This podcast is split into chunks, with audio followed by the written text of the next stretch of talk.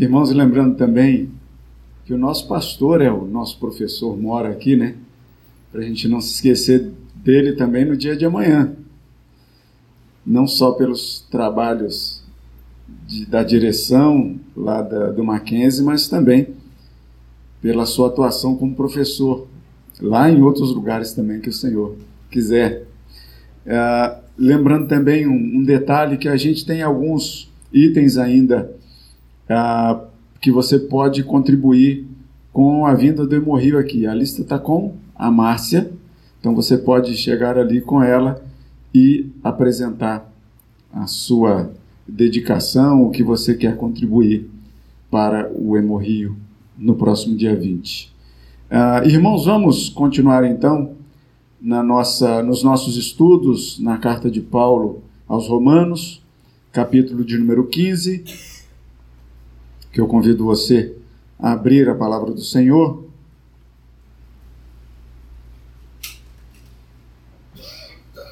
A oração por iluminação já feita pelo reverendo Vladimir. E nós vamos ler a partir do versículo de número 22, na continuidade, então, dos nossos estudos em Romanos. E a gente vai fazer essa leitura de forma alternada, eu lendo os versículos pares, a igreja os ímpares, e o 29 nós leremos a uma só voz. Convido você mais uma vez a se colocar de pé para que a gente leia a palavra do Senhor. Diz assim a palavra do Senhor, eu lendo então os pares e a igreja os ímpares. Essa foi a razão porque também, muitas vezes, me senti impedido de visitar-vos.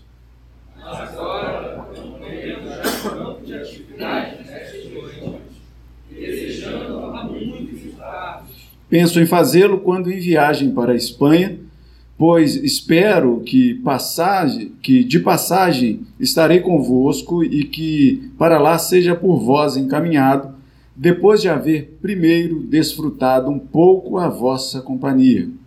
A.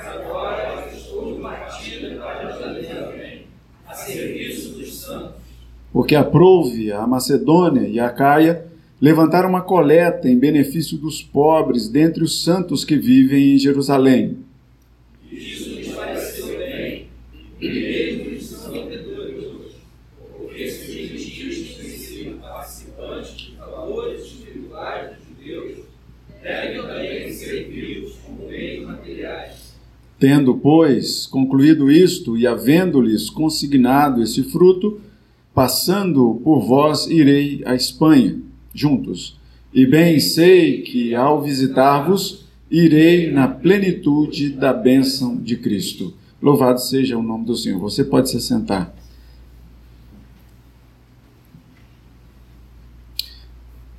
A mensagem do Evangelho ela não tem limitações, ela não tem limites, ela passa pelo tempo e pelo espaço e chega aos nossos ouvidos porque é palavra do Senhor, é palavra de Deus. E a gente dá graças a Deus por nossos irmãos do passado que falavam e que viviam o Evangelho de Cristo Jesus. Eles falavam do Evangelho e morriam pelo Evangelho. Eles viviam de alguma forma o Evangelho e morriam pelo Evangelho, por causa do Evangelho. E hoje nós desfrutamos da bênção e do sacrifício da vida desses muitos irmãos do passado para que a palavra de Deus nos chegasse até o dia de hoje. Nesse contexto, a gente já vem, como a gente já vem caminhando parte a parte do texto de Romanos, fica mais tranquilo da gente se lembrar de que contexto a gente falou. Há dois domingos a gente falou ah, de que Paulo escrevendo a eles, falando a respeito dos irmãos, da bondade e, e que eles estariam cheios do conhecimento, que eles estariam cheios também e da aptidão que eles tinham para poder admoestar uns aos outros de acordo com a palavra do Senhor, ou seja, de uma forma muito doce, de uma forma muito tranquila. E no domingo passado, o reverendo Vladimir então falou do bendito encargo que nós recebemos, que é o anúncio da palavra do Senhor. E Paulo, então, continuando essa carta, ele vai começar no versículo 22, fazendo justamente menção ao, a um trecho anterior, porque ele começa dizendo: Essa foi a razão, então, essa que razão é essa? Essa que ele tinha acabado de falar. Que se vocês é, perceberem essa a razão, ele continua a falar aos romanos, dirigindo para o final da carta, de forma a fazer com que o conforto, mas também a missão dada por Jesus estivesse e tivesse progresso entre os irmãos em Roma. E aí, quando Paulo então começa a falar dessas é, é, implicações, e a gente vai falar aqui de algumas implicações do Evangelho, algumas implicações do Evangelho. Algumas por quê? Porque o Evangelho ele não tem, como eu falei, ele não tem limitações.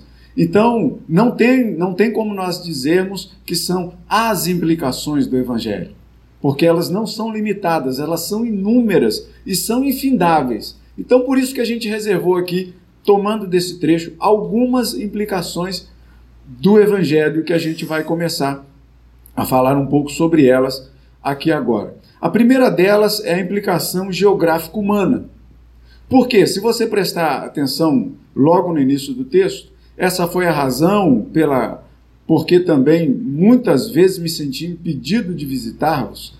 A gente aqui já, já tomamos é, consciência de que ele tem falado de que ah, em alguns lugares ele que ele já fez a tarefa de pregar, e no versículo ah, 20 você pode verificar isso, esforçando-me deste modo por pregar o Evangelho, não onde Cristo já for anunciado, não para edificar sobre fundamento alheio, antes falando de Cristo aonde Cristo ainda não havia sido pregado.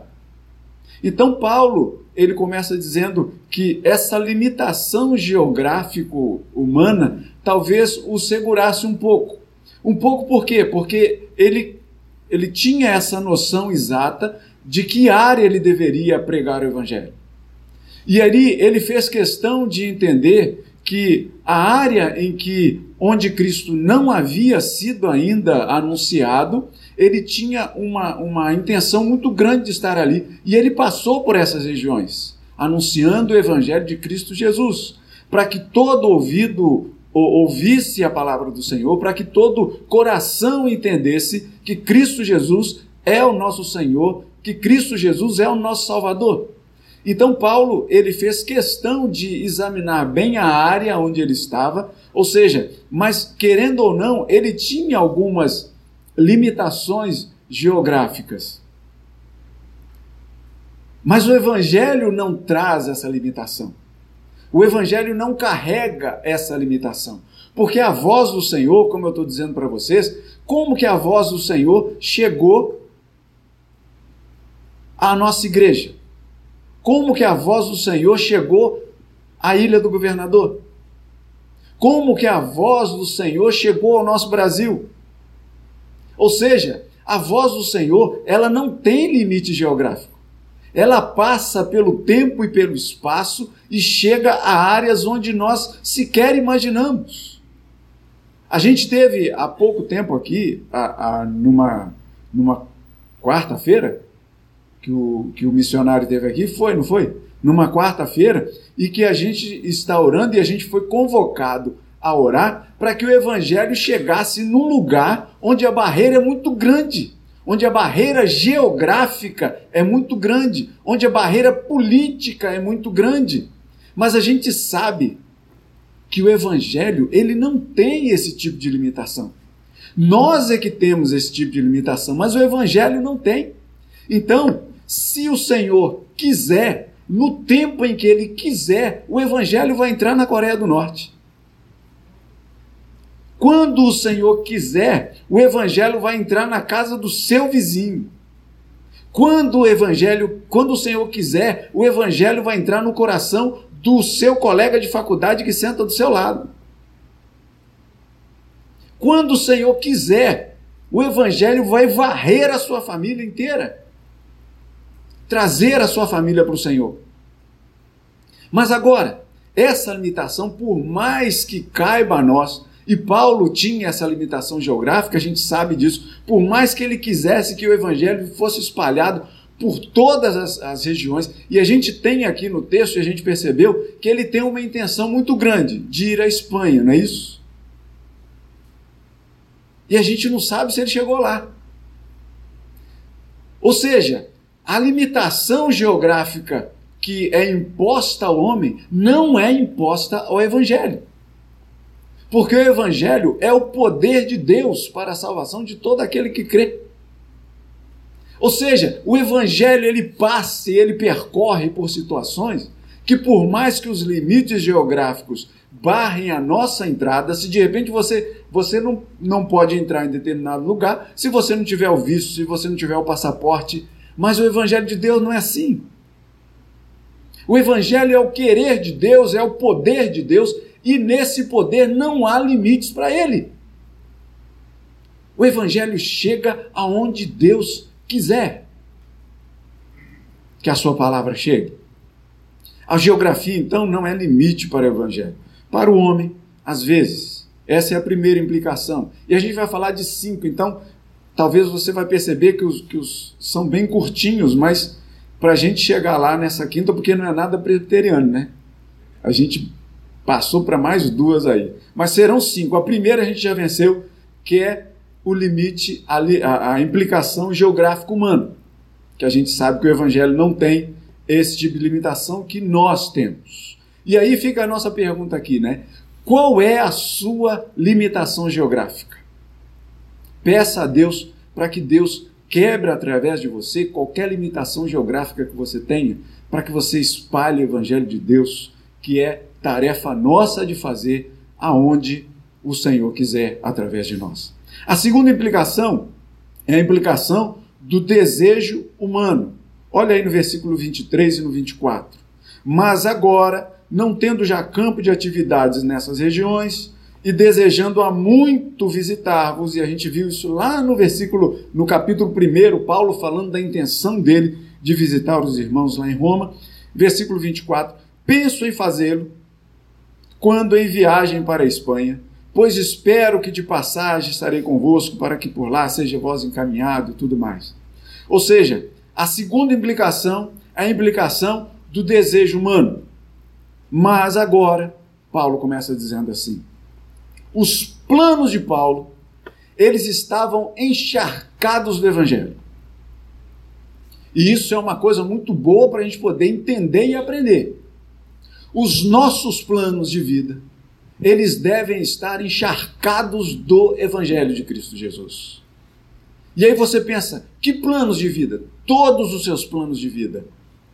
Todos os seus planos de vida, eles devem ter como base o Evangelho de Cristo Jesus. Se você está pensando em casar, viu, Mateus? Está chegando aí, né? Os seus planos, Rebeca e Mateus, os, os seus planos devem estar encharcados do Evangelho de Cristo. Se você pensa em de repente concluir uma faculdade, viu? Os seus planos de concluir essa faculdade devem estar encharcados da presença do Evangelho de Cristo Jesus. Se você pensa em fazer qualquer coisa neste mundo, os seus planos devem estar encharcados da presença do Evangelho de Cristo Jesus. Porque isso é o que vai caracterizar a nossa vida. Mas mesmo que os seus planos que você tem feito, que de alguns deles, eu não sei se você já foi frustrado em algum plano que você pensou em fazer, já? Pois eu já. Já pensei em alguns e que não deram certo. Mas agora, o que eu não posso tirar de dentro do meu coração é que eu posso fazer planos. Mas a resposta certa dos lábios vem do Senhor. Tudo na minha vida, ela deve ter esse parâmetro de vida. Tudo nos meus pensamentos, nos meus sonhos, nas implicações dos meus desejos, porque o próprio evangelho, ele suscita desejos em nós. O Evangelho de Cristo, ele quer, pelo menos dentro do meu coração, é que muitas pessoas, através de mim, alcancem ou sejam alcançadas pelo Evangelho de Cristo. Eles trazem desejo para o meu coração. Eles trazem desejo no meu coração. Cadê o Lucas? Lucas, que a sua magistra... magistratura que fala, reverendo, que a sua magistratura, meu irmão, ela seja colocada em favor e a serviço do nosso Senhor Jesus. Por isso é que eu estou dizendo que qualquer plano que a gente fizer, ele deve estar encharcado pela presença do Evangelho de Cristo. Então, tudo em nós, todos os dons que o Senhor derramou na nossa vida, que a gente use esses dons para a glória do nosso Senhor. Porque olha só, Paulo ele tem o desejo. Se você prestar atenção, você pode perceber. Olha o que, que ele diz no versículo 24. Eu penso em fazê-lo, né? em visitar os irmãos em Roma. É um pensamento, é um desejo dele. Eu penso em fazê-los, em fazê-lo quando em viagem para a Espanha, pois espero que de passagem, né, por aí por vocês, pensar e esperar e ter desejo são os desejos do nosso coração. Mas você sabe muito bem da história de que forma que Paulo chegou até Roma. Preso. Ele que pensava em, em, passar lá e desfrutar da companhia dos irmãos, talvez pensar em festa e tudo mais, né? Falar do evangelho, se alegrar com os irmãos e tudo mais, apesar que da prisão mesmo, olha só, da prisão, ele escreveu carta que animava os irmãos que estavam fora da prisão. Mas ainda assim, o coração dele podia fazer os planos que ele quisesse. Mas os planos do Senhor muitas vezes são diferentes dos nossos. Mas ainda assim, ainda assim, a nossa vida deve ser de completa gratidão pelos planos do Senhor em nós. Então, meu irmão, você pode até se entristecer se, você planejar alguma coisa e não der certo. É lícito, né? O nosso coração chora, tal, às vezes assim. Mas depois você pare, pense e reflita um pouco. E dá graças a Deus por isso. Em tudo vocês devem dar graças. Em tudo. Até mesmo por suas lágrimas. Até por suas frustrações. Não se esqueça que no meio delas vocês devem glorificar e exaltar o nome do Senhor. Dá glória a Deus, dá graças a Deus por isso. A gente não sabe o nosso amanhã, mas o Senhor sabe. Então tenha certeza de que tudo que o, que o Senhor faz por nós é bom. Porque o Senhor nos ama. O Senhor nos quer bem.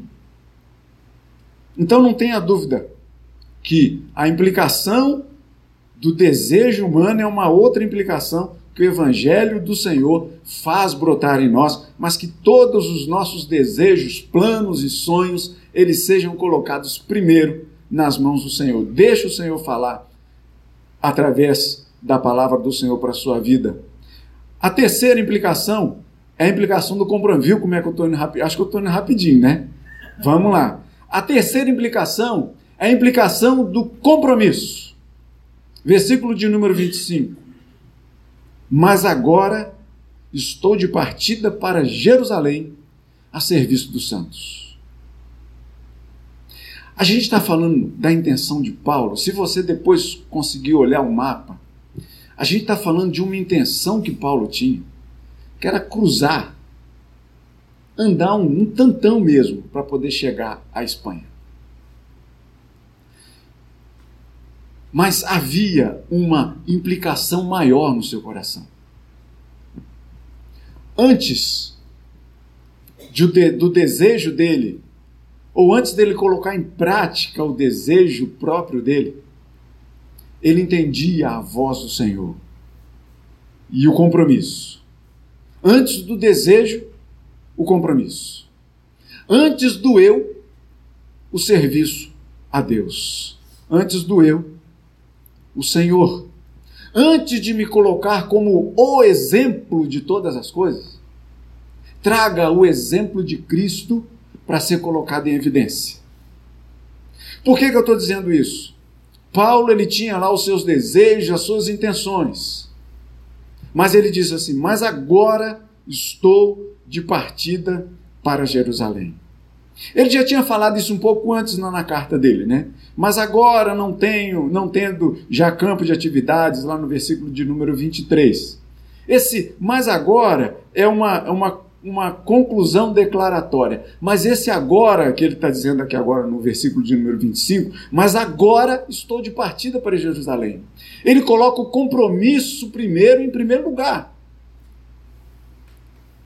Ou seja, antes do desejo dele de passar, visitar os irmãos em Roma, com passagem para a Espanha, ele tem um compromisso maior.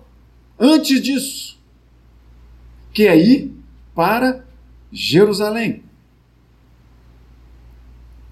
Nesse mundo de compromissos, nesse mundo de imediatismos, quais têm sido os seus compromissos? Quais são os meus compromissos de vida? O que, é que eu tenho feito antes de colocar os meus desejos outros em prática?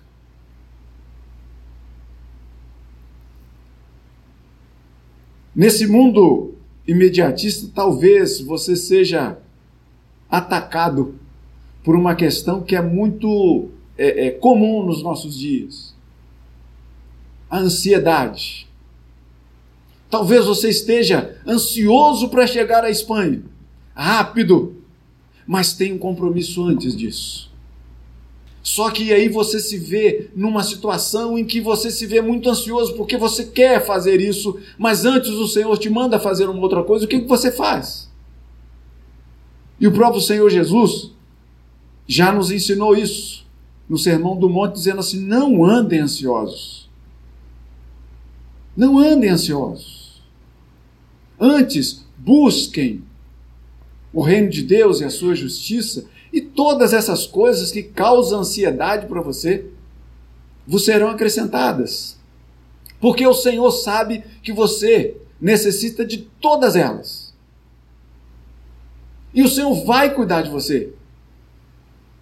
Não pense que de repente um trabalho que você tem a fazer, um compromisso que você assuma na igreja é atraso para a sua vida, porque não é.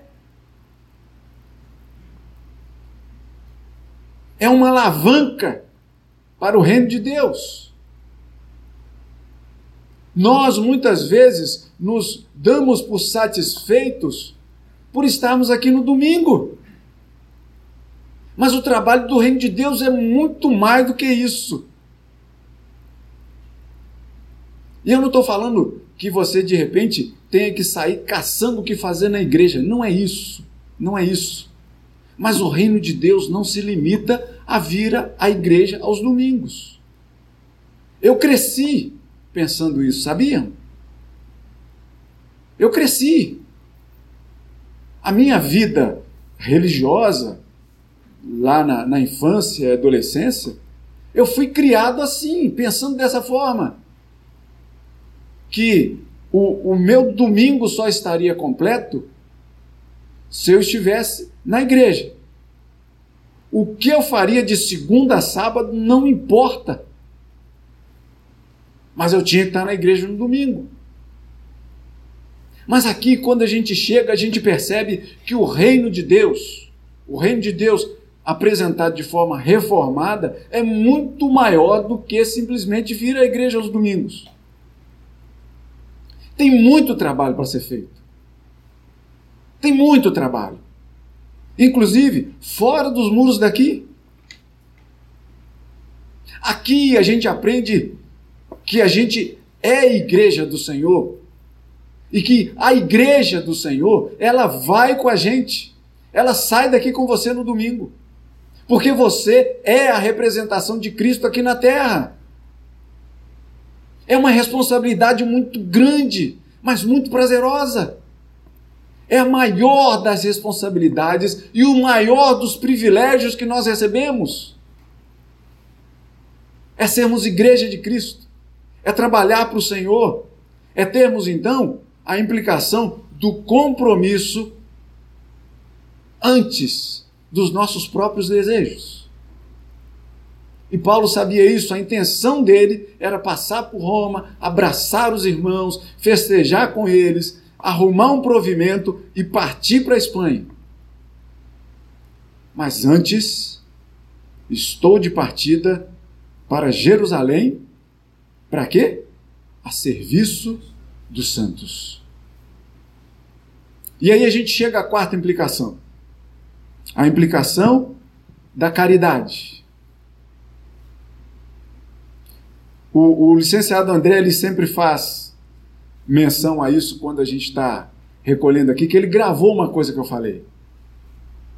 Ele gravou e disse assim: Olha, é, o reverendo Maurício ele já falou que o sonho dele seria que um dia precisassem de alguns diáconos para recolher a nossa cesta de alimentos da cesta básica. Ele sempre faz menção a isso quando ele se lembra de pedir aqui os nossos donativos para a cesta básica. A implicação da caridade. E aí no versículo de número 26, a gente vê isso. Porque aprove a Macedônia e a Acaia levantar uma coleta em benefício dos pobres dentre os santos que vivem em Jerusalém. É, meus irmãos, quando nós entendemos isso, a gente tem que parabenizar o povo da Macedônia e o povo da Caia. Porque Paulo já tinha falado nisso há pouco tempo, no capítulo 15 mesmo. Falando da videira verdadeira, e o Senhor dizendo: Eu sou a, ver, a, a videira verdadeira, e vós sois os ramos. No capítulo de número 11, ou melhor, eu falei Romanos, não foi João, né? João capítulo 15, falando da videira. Em Romanos capítulo 11, Paulo justamente vai dizer assim: olha, vocês eram oliveira brava, e agora vocês foram enxertados e agora participam da bênção que é ser um galho na videira verdadeira que é Cristo Jesus. Mas não se gloriem nisso, porque vocês, galhos, vocês não podem se sustentar a vocês mesmos mas vocês só são sustentados pela raiz da oliveira, que é o próprio Senhor Jesus. Nós também, igualmente, irmãos, nós somos enxertados na videira verdadeira, de, que é Cristo Jesus. E aí vocês entendam que os da Macedônia e os da Acaia, eles também foram enxertados. Eles não eram exatamente do povo de Deus mas o Evangelho chegou até os ouvidos desse, desses irmãos. E dos ouvidos, o Evangelho passou e tomou o coração desses irmãos, de forma a fazer com que hoje eles também pudessem ser referidos como povo de Deus, ou naquela época. E aí a gente percebe, e eu repito, parabéns aos gentios da Macedônia e da Acaia, que eles estavam fazendo o trabalho que primeiramente foi dado ao povo de Deus fazer. Se a gente voltar em Atos, eu convido você, marca aí com o dedo, Romanos 15, e volta um pouquinho as páginas aí, para Atos capítulo 2, a partir do versículo de número 42.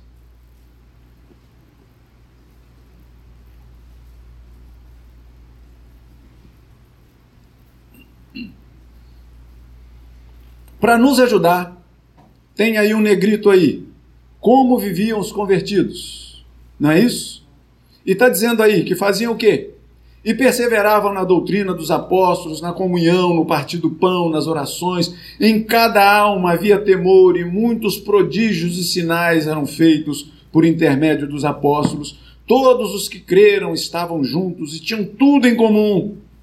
Vendiam as suas propriedades e bens distribuindo o produto entre todos à medida que alguém tinha necessidade.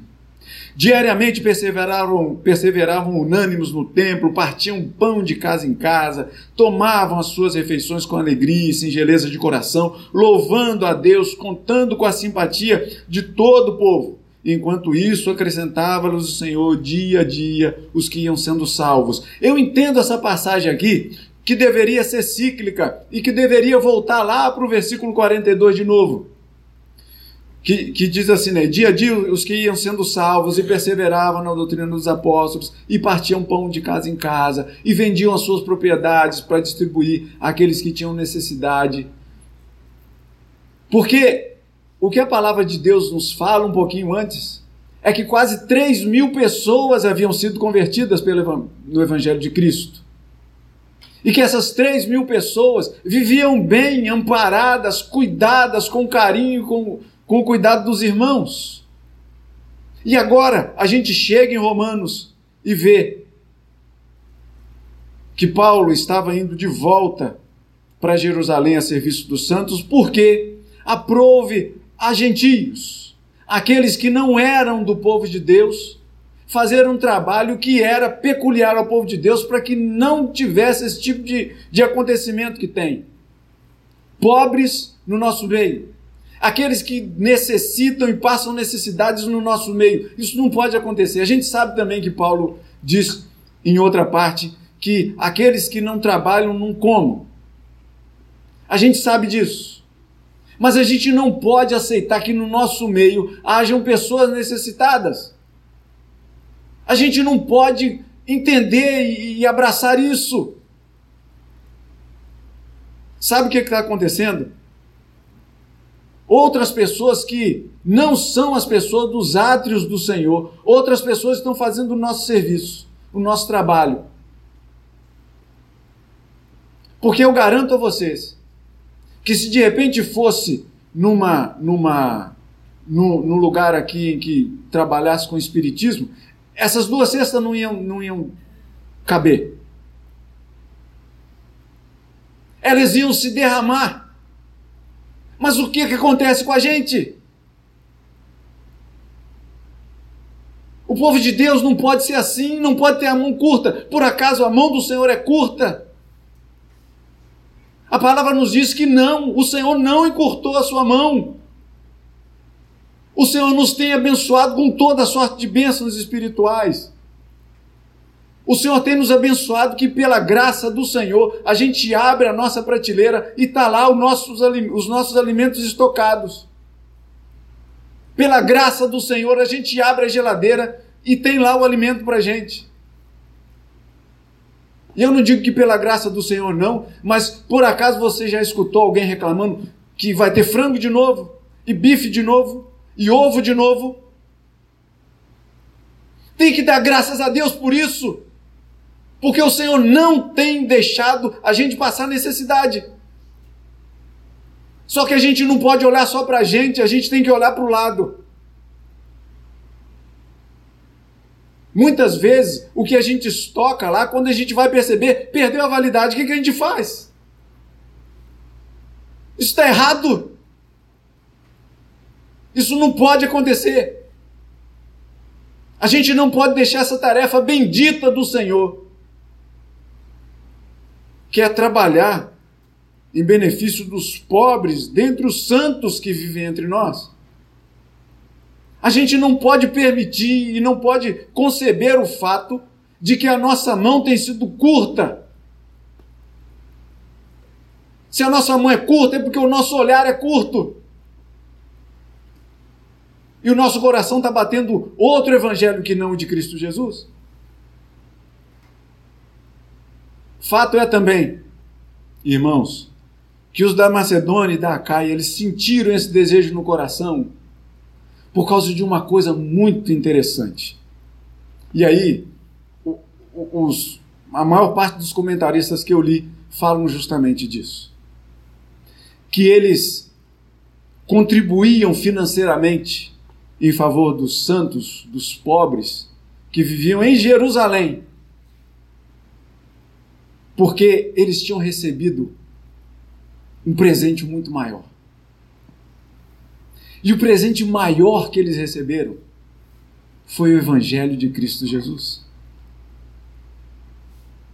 E aí, por isso, porque eles receberam esse presente grande do Senhor, eles passam então a estender a mão favoravelmente. É uma beleza isso, porque vocês podem entender que aqueles, aqueles povos da Macedônia e da Caia, que de repente tinham seu braço encurtado para poder ajudar um ao outro. Quando o evangelho chega, o evangelho destrava esse braço e eles não têm mais pensamento em voltar, as coisas voltadas tão somente para si. Mas eles entendem que aquele presente que eles receberam foi o maior presente de todos os tempos. E aí então eles passam a contribuir. Como Paulo vai dizer na segunda carta aos Coríntios também, de acordo com o seu coração. Não fazem isso mais de forma contristada ou como se fosse um favor, mas faz isso com alegria, porque Deus ama a quem dá com alegria. Então a nossa ajuda, a nossa contribuição, meus irmãos, a gente não sabe para onde vai um quilo desse arroz, do feijão, do óleo que a gente coloca aqui. Mas tenha certeza que está sendo bem empregado, porque essa igreja é uma igreja séria. Então, deixe o Evangelho do Senhor fazer essa implicação da caridade, que é característica do povo de Deus. É característica nossa. Não vamos deixar isso perder. Ou se perder. Outros têm sido feito esse trabalho no nosso lugar. Lembram da história que o Senhor Jesus contou do samaritano? Passou o sacerdote, passou por aquele homem que tinha sido agredido, passou o sacerdote, passou o levita, e o samaritano, que ninguém esperava nada dele, parou para poder ajudar. Não, não vamos deixar isso acontecer, não. Vamos permitir que a alegria que nós temos no coração de termos o Evangelho de Cristo presenteado a nós, que essa implicação também faça vez na caridade. E aí vamos passar para a quinta, que já é a final, é a conclusão que a gente vai usar. A quinta implicação, que é a implicação da bênção de Cristo. Olha só. Versículo de número 28 e o 29. Tendo, pois, concluído isto e havendo-lhes consignado este fruto, passando por vós, irei à Espanha. E bem sei que ao visitar-vos, irei na plenitude da bênção de Cristo. A quinta implicação que eu trago para a gente hoje é a implicação da bênção de Cristo. E essa implicação da bênção de Cristo, ela está ligada a todas as outras implicações. Porque na implicação da bênção de Cristo, não há geografia que nos vai impedir de pregar o Evangelho. Na implicação da bênção de Cristo, os nossos desejos, a gente vai esperar que brote do coração de Deus em primeiro lugar, porque a bênção vem dele. A implicação da bênção de Cristo vai fazer com que a gente entenda que o compromisso do Senhor tem que ser feito. A implicação da bênção de Cristo vai fazer com que o nosso coração esteja encharcado de caridade. Não caridade por si mesma, mas caridade porque o Evangelho nos alcançou. Então, essa quinta implicação vai dizer com que nada vai dar certo na nossa vida se nós não tivermos a bênção de Cristo sobre nós. Guardem isso. Nada do que fizermos na nossa vida vai dar certo se a gente não tiver a bênção de Cristo na nossa vida. A intenção de Paulo nesse texto, os planos de Paulo. E bem sei, ao visitar-vos, irei na plenitude da bênção de Cristo. E da forma como ele chegou lá, preso, maltratado, não tirou a implicação da bênção de Cristo na sua vida. Tanto que de lá ele continuou a pregar o Evangelho de Cristo aos corações daqueles que ainda não tinham ouvido falar.